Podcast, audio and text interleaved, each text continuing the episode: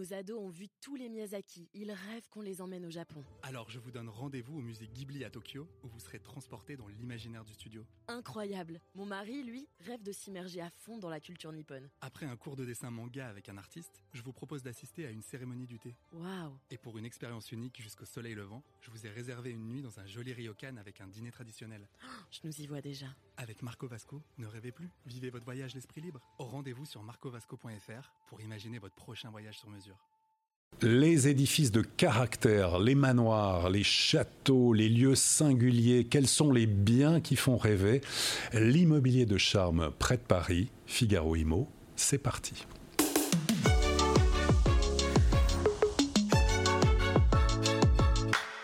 Deux invités sur le plateau de Figaro Imo pour nous parler de cet immobilier de charme près de Paris qu'on est très heureux de, de recevoir ici. Patrice Bess, bonjour. Bonjour. Alors à la tête du groupe immobilier Patrice Bess, qui porte votre nom, 170 conseillers euh, répartis sur l'ensemble du territoire, ainsi qu'à Paris en région parisienne, spécialisés dans la vente en France d'édifices de caractère, de lieux singuliers, chargés d'histoire et d'authenticité, et auteur, on peut le dire, du livre Séjourné. Absolument. Cyril Mopa, bonjour. Alors, représentant du réseau Sotheby's International Realty, euh, vous êtes le représentant à Deauville, Pont-l'Évêque, Rouen et Bayeux, 25 ans d'expérience professionnelle dans, dans l'immobilier, expertise, transaction, négociation et spécialiste de la Normandie et notamment de la côte fleurie, particulièrement euh, prisée des Parisiens. On va évoquer, on va sortir justement un petit peu de Paris. Mais tout d'abord, à, à tous les deux, avant de rentrer dans, dans ces biens de, de rêve, quand on évoque l'immobilier de charme, l'immobilier de caractère, qu'est-ce que cela vous inspire? Tous les deux Patrice Alors, vous avez dit trois mots pour me présenter. Vous avez dit édifice, caractère et singulier. Ce sont trois mots, j'ai mis dix ans à les trouver pour caractériser mon activité, qui est aussi la vôtre d'ailleurs, hein, je dis la mienne, mais c'est une des agences comme moi. Et en fait, un édifice de caractère, c'est un tout petit bureau en pierre, donc une architecture très vernaculaire, accroché à une montagne euh, dans le centre de la France. Et puis, c'est le plus gros château privé français. Et édifice de caractère, ça couvre tout ce panel d'édifices, donc de 1 euro symbolique, parce que je fais des transactions à 1 euro symbolique, aux plus grosses transactions, euh, je viens d'en faire une, je n'ai pas le droit de trop en parler, au-delà de 50 millions d'euros, donc ça fait des Ah oui, transactions qui sont quand même Égard, oui. euh, voilà, et tout ça, ce sont des édifices de caractère selon nos critères, qui sont en général les critères euh, de tous les Français. Voilà. Cyril. Tout à fait. Alors, oui, oui, alors, je- c'est une position que je partage pleinement, bien évidemment. Moi, j'ai associé un- à une thématique, c'est la notion de cachet aussi. Je pense que c'est un élément très important. Alors, ça va aussi de pair souvent avec une connotation architecturale. Euh, on associe cela également aussi à des volumes, hein, parfois, bien évidemment. Et puis, euh, je pense que la notion d'ambiance et, et d'environnement est aussi un élément clé dans, tout cela. Et de préservation bah, des matériaux d'époque, comme l'a très, justement euh, précisé mon, homologue, c'est effectivement bah, euh, un lieu, euh, une âme, un charme, une histoire, voilà, tout un ensemble d'éléments qui, vont, définir cette notion et qui vont aussi créer ce qu'on appelle la notion de coup de cœur ou d'achat, d'achat et, du fait de tomber amoureux d'un lieu. Très bien. Alors, on va rentrer dans, le détail, justement. Vous qui êtes, Patrice, à la tête de ce réseau de spécialistes qui est réparti un petit peu partout en France, et vous organisez aussi des conférences hein, autour du patrimoine bâti.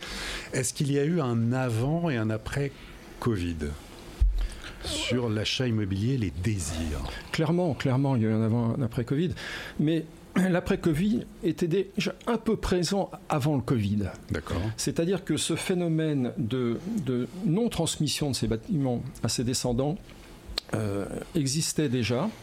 Je, je m'explique. Après la Covid, on a eu tout un tas d'acquéreurs parisiens qui sont arrivés, qui ont acheté des bâtiments sans la notion de, le- de les, de les transmettre Oui. ce qui est très important dans, dans- dans- dans ces bâtiments.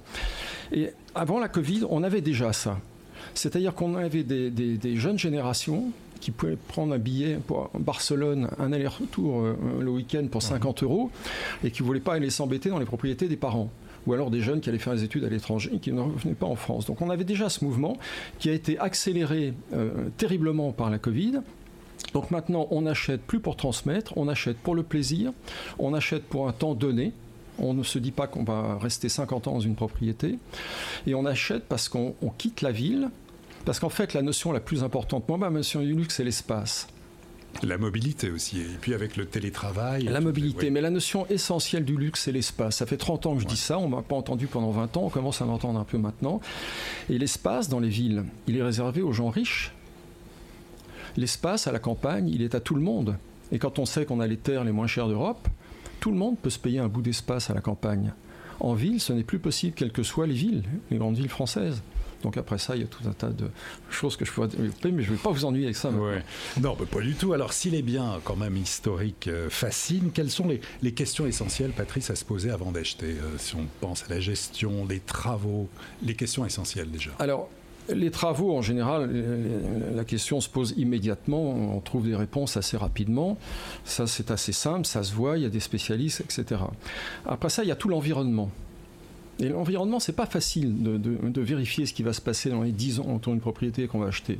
Donc il faut aller voir euh, des urbanistes, il faut aller voir les communes, il faut aller voir le département, il faut regarder exactement où on met les pieds.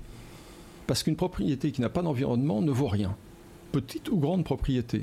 Donc ça, ce sont des choses qu'il faut vérifier de très très près. Et puis après ça, euh, il y a le projet qu'on veut y développer. Moi, je travaille avec des sociétés qui font des études de marché là-dessus. Et comme tous ces édifices souvent deviennent des lieux euh, d'accueil, des lieux culturels, des lieux commerciaux, j'aime bien associer la culture et la, commerce, la culture et le commerce, il faut euh, bien préparer son projet et il faut se dire que quand on anime un lieu comme ça, c'est un job à plein temps. Voilà, donc il faut, il faut s'y attendre. Et être bien accompagné. Alors, pour rêver quand même, Patrice, quels sont les plus beaux biens actuellement à la vente euh, Alors, si on est sur l'île de France, ou qu'on n'est pas très loin de Paris, en tout cas. Alors, pas très loin de Paris. Euh, je pourrais citer en ce moment, j'ai une, une tour qui est à trentaine de kilomètres de Paris, qui est la tour de Anne Boleyn. Anne Boleyn, si je ne dis pas de bêtises, était la, mère d'Élisabeth Ier. Euh, donc, il y a une est-elle passée dans la tour? Je ne sais pas. L'histoire dit que, donc euh, on est très content de s'appuyer là-dessus pour essayer de la vendre.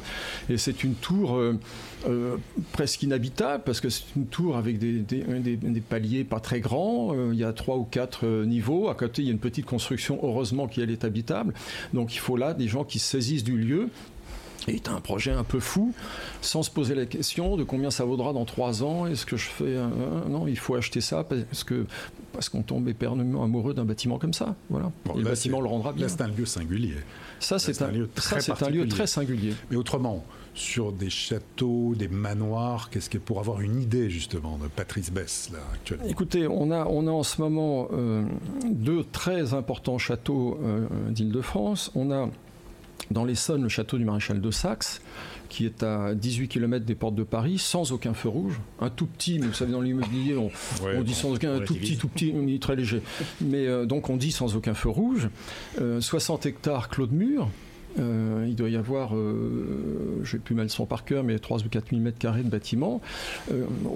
Au, milieu d'un massif forestier de 400 hectares, c'est absolument fantastique, phénoménal, et, et ce sont des ventes qui arrivent très rarement, très très rarement un bien quand même, on s'y arrête quelques instants, Bretagne, la citadelle, citadelle Vauban. Ah, la citadelle Vauban. Alors ça, c'est ça, ce sont des. Euh, on adore ce genre de bâtiments parce que ce sont des bâtiments d'abord très techniques. Il faut avoir beaucoup de connaissances pour vendre ces bâtiments. Ce sont des bâtiments qui sont classés monuments historiques. Ce sont des bâtiments qui sont soumis à beaucoup de, euh, beaucoup de réglementations. Donc, quand on les vend, il faut savoir exactement ce, que l'on vend. Et c'est un bâtiment absolument fantastique qui avait été restauré par une famille qui avait installé un musée, qui a été repris par un de nos hôteliers euh, pendant euh, une quinzaine d'années, qui a remis le bâtiment sur pied, qui a développé un hôtel qui a pris sa retraite, qui l'a mis en vente, ça a été racheté par des investisseurs et maintenant ces investisseurs me le redonnent à vendre. Euh, pour, autant, les prix n'ont pas triplé entre tout ça, mais, voilà, mais c'est un bâtiment euh, fabuleux, très compliqué quand même parce que c'est sur une île. Donc l'approvisionnement pour les chantiers, les études de marché, etc. qui peut acquérir ce type de bien? Quel est le profil? Écoutez, on a, on a, alors, on a quelques, j'appelle ça les défiscalisateurs qui s'y sont intéressés. Oui ce sont des gens que je n'aime pas beaucoup. On travaille beaucoup avec eux, on leur vend des choses. Donc, euh, quand je dis ça, je, me fais un peu mal. Mais ce sont des gens, on n'aime pas leur vendre des bâtiments trop beaux. ou qui sont en état raisonnable. On aime bien leur vendre des bâtiments en ruine parce que personne n'en veut et c'est très bien ce qu'ils font. Donc on a eu des défiscalisateurs, mais on essaye de ne pas les, les, conserver. Et puis on a des groupes hôteliers, évidemment, bretons, qui s'intéressent de très près à la chose. Et on a des sociétés, euh, je ne peux pas dire le nom, mais une société qui a, qui a, développé qui a déposé un brevet pour quelque chose de tout à fait inattendu et qui mettrait bien ses bureaux euh, parce que posséder la citadelle Vauban à Bailly, c'est extraordinaire. Sur une carte de visite, c'est fantastique. On pourrait dire que ça n'a pas de prix, mais ça a un prix. En tout cas, c'est 13 millions, 13 millions, 13 millions d'euros. Oui. Très bien. Mais c'est pas cher pour ce que c'est. Alors, on passe sur la Normandie avec Cyril Maupas. Alors, les Parisiens, là aussi, on évoquait tout à l'heure la période Covid. Oui, se couper. On, on, va chez le réfugié climatique, là. Ah bah, on va voir les réfugiés climatiques. Hein, ils sont tous là-bas. Je suis pleinement d'accord avec vous. Alors Cyril, l'attractivité. Les Parisiens sont-ils venus en force? On va pas parler d'exode, mais quand même. Euh, oh, je pense qu'on peut l'admettre. Oui, on peut totalement l'admettre. Pour Deauville? Pardon. Pour, Deauville, bien évidemment. Pour l'ensemble du, Calvados aussi également, et également pour l'ensemble de la Normandie. Finalement, on a on a vu vraiment un, attrait. Alors on l'avait, comme l'a très justement dit M. Euh, Monsieur Bess, on avait déjà eu euh, avant l'épisode Covid déjà un attrait fort pour la Normandie. On avait déjà constaté dans les années 2017, 2018 et, début 2019 euh, un retour une sorte de, rajeunissement de la population normande et de la résidence secondaire euh, en Normandie. On a ce facteur a été accentué effectivement de manière très importante par l'épisode Covid, un peu de manière euh, parfois un petit peu excessive. Euh, aujourd'hui, euh, l'exode de Paris, oui, on peut, on peut l'admettre, la Normandie s'inscrivant comme un véritable poumon vert finalement. la proximité géographique et le temps de distance restent aussi des atouts majeurs. Et puis, je pense que la Normandie a de multiples attraits qui, qui font, outre le réchauffement climatique, le constate de manière très importante aussi. je pense que pour des, des, des cadre de vie et une échappatoire parisienne, une ambiance familiale et autres, la Normandie offre beaucoup, beaucoup, beaucoup d'attraits. Effectivement quels sont les types de biens recherchés et la clientèle Alors, quelle est-elle? Alors, on peut constater, enfin, on constate de, multiples tendances finalement. Euh, alors, il y a un principe effectif qui est celui de la proximité dit des bords de mer. Hein. Ça, on le constate énormément. Alors, on va le retrouver beaucoup sur le Calvados, sur des stations balnéaires telles que Deauville, Trouville et autres. Euh, et autour, ça bouge un peu. Touques, Tourgeville, Bénerville, un tout à fait. alors, tout à fait. Par, par définition, enfin, par définition, la notion de plage, la plage de Deauville, finalement, on a tendance un petit peu à l'agrandir jusqu'aux communes de Tourgeville, Bénerville et autres, voire Blonville et, et tout ça. Euh, le, Covid d'ailleurs a beaucoup, euh, enfin a permis aussi de faire connaître ou, redécouvrir certaines communes limitrophes de Deauville et de Trouville. Euh, on l'avait beaucoup. Après, on a toujours aussi une tendance qui était très forte sur ce qu'on appelle l'ambiance campagne, proximité immédiate des bords de mer. Voilà, où là la saisonnalité opère, on retrouve le charme de la campagne, l'agrément des jardins, le côté protection de la maison. ça, c'est vrai qu'on l'a aussi beaucoup beaucoup vu. Et puis il y a, y a toujours eu aussi cette ambiance très campagne finalement qu'on a tendance un peu à appeler l'arrière-pays normand, qui reste très très fort. Mais on constate également euh, un élargissement aussi du marché normand. Aujourd'hui, on le voit, on va, on va beaucoup travailler euh, euh, bah, toute la partie entre guillemets Bayeux de manière assez conséquente. On retravaille de manière aussi très très active toute la partie, ce qu'on appelle féminin la Seine-Maritime avec la côte d'Albâtre. Alors on, va sur les des communes de Dieppe, Le Havre, Etretat, Veul-les-Roses et autres où là il y a vraiment un, dynamisme important. Et puis on est sur un axe finalement qui est assez simple, c'est l'axe A13 hein, tout simplement à 1h, 1h20 1h30 avec les, les, prémices de l'heure, les prémices de l'heure, où là, effectivement, il y a, y a un marché qui est, qui est, très actif.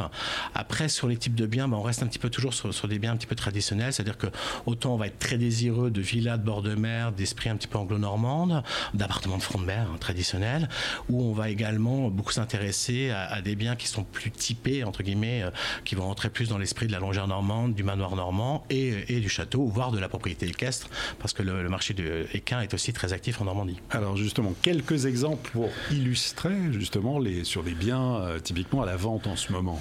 Alors, à la vente en ce moment, alors aujourd'hui on a quand même un petit peu un, facteur de pénurie hein, qui s'est opéré, alors qui s'explique très simplement parce qu'on a eu un marché qui a été euh, ces deux, deux, trois dernières années très très actif. Voilà.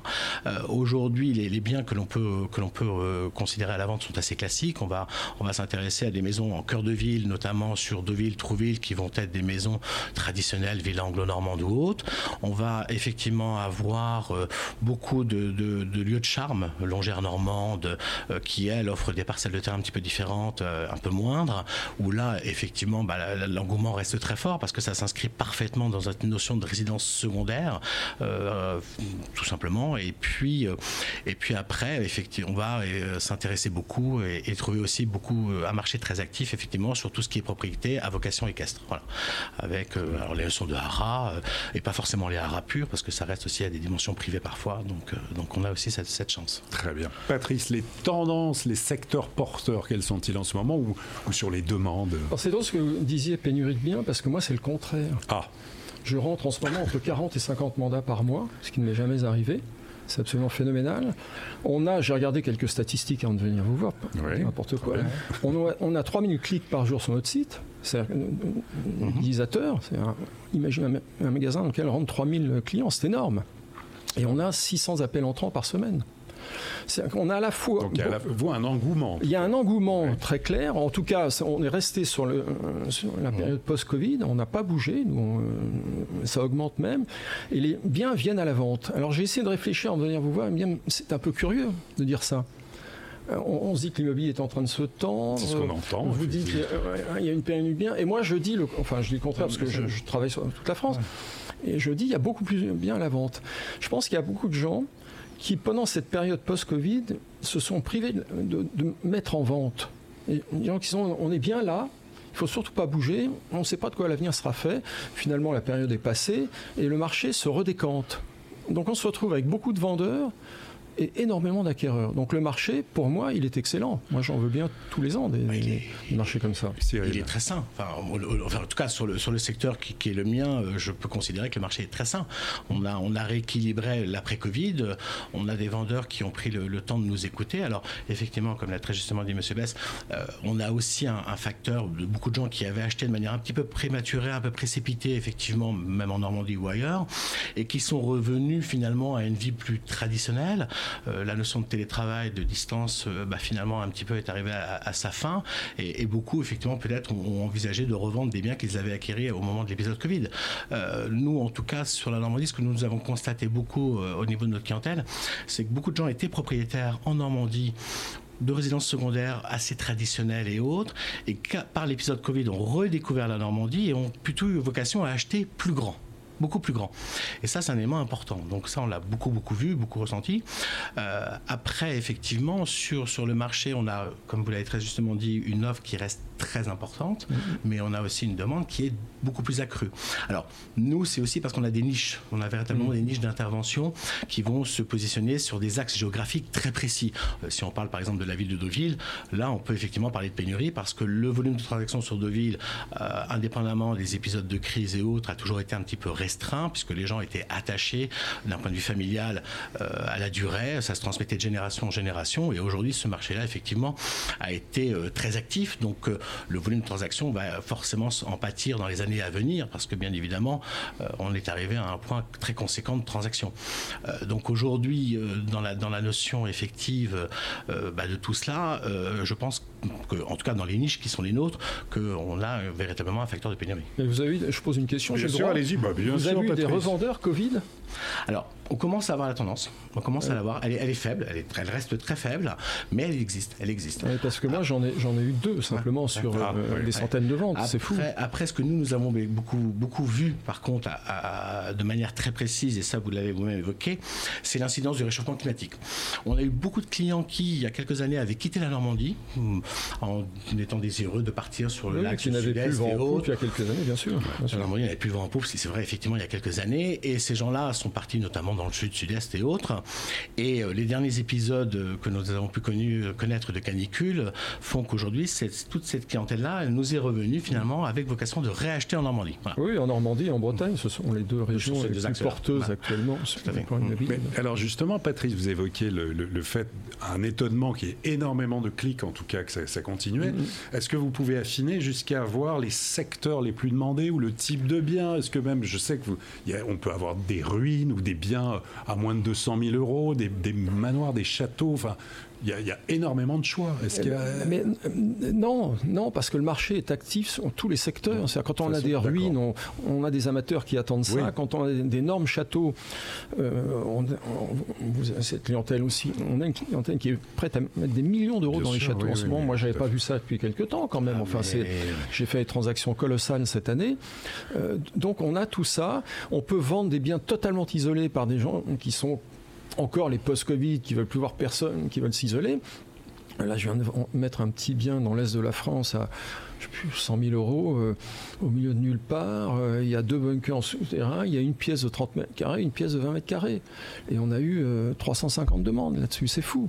C'est fou. Vous, la notion de travaux, de rénovation, d'étiquette FG, c'est pas quelque chose qui rebute Non, non. On, a alors en dehors des étrangers qui redoutent d'avoir à faire des travaux en France, qui savent ce que c'est quand même.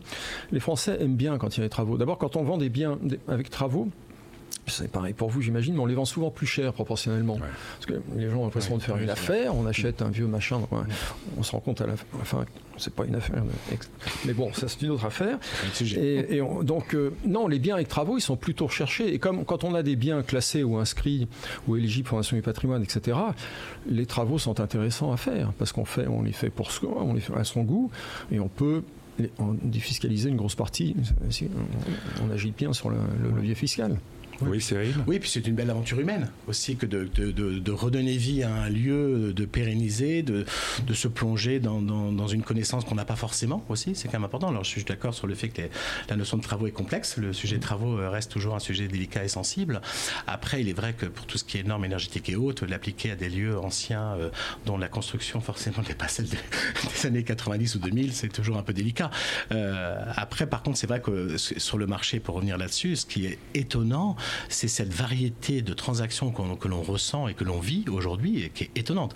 Nous-mêmes, euh, sur le marché des châteaux, euh, sur la Normandie et sur l'Eure notamment, euh, sur les, trois derniers mois, on a enregistré un volume de transactions de plus de quatre châteaux qui n'est pas forcément un marché très actif jusqu'à présent. Et on retrouve alors une clientèle qui est à la fois nationale, traditionnelle, mais aussi une clientèle un petit peu étrangère qui vient s'intéresser à ces lieux. Donc, donc c'est vrai que le marché est assez étonnant en ce moment. C'est plutôt positif. Sur l'aspect marché, pour continuer, Patrice, euh, vous vouliez évoquer notamment le, Grand Paris. Vous m'avez dit, je veux parler du Grand Paris. Non, c'est pas, que je ne veux, pas faire un discours trop politique, mais vous savez, en France, on, fait toujours tout en un bloc et tout le monde fait la même chose au même moment. Alors tout d'un coup, on s'est dit, il faut concentrer. Il faut concentrer un tiers de la population française à Paris. Sauf que quand on voit ce que coûte Paris, quand on voit ce que coûte la vie dans Paris, comment voulez-vous mélanger des gens avec des niveaux de revenus complètement différents? On va, on, va, on, va opposer des classes sociales, mais c'est sûr que ça va se terminer comme ça, c'est certain. Moi, j'ai dans, une, autre vie, j'ai été euh, vendeur de terrain pour des offices HLM. Donc je connais bien tout ça un mhm. peu de l'intérieur. Et ce qu'on est en train de faire en voulant euh, concentrer les gens, c'est une bêtise. C'est une bêtise pourquoi? Parce que on a tellement de territoires dans lesquels il y a des milliers de logements qui sont libres, qui sont abandonnés, qui sont des, villages abandonnés. Et quand on a la chance, nous, avec des associations comme Maison Paysanne, par exemple, de vendre une maison dans un village où il n'y a plus personne, qui est restaurée, on s'aperçoit que le voisin restaure, et puis le, troisième à quatrième, que l'école rouvre, qu'il y a un médecin qui arrive, etc. Donc il faut animer les villages, il faut animer tout ça. Et si on concentre tout le monde, on, dit la norme, c'est d'être dans, des trucs comme ça, on n'y arrivera pas. Alors, je ne dis pas qu'il ne faut pas le faire totalement, mais il ne faut pas oublier le reste. Et on, a tendance à oublier le reste en ce moment, vraiment.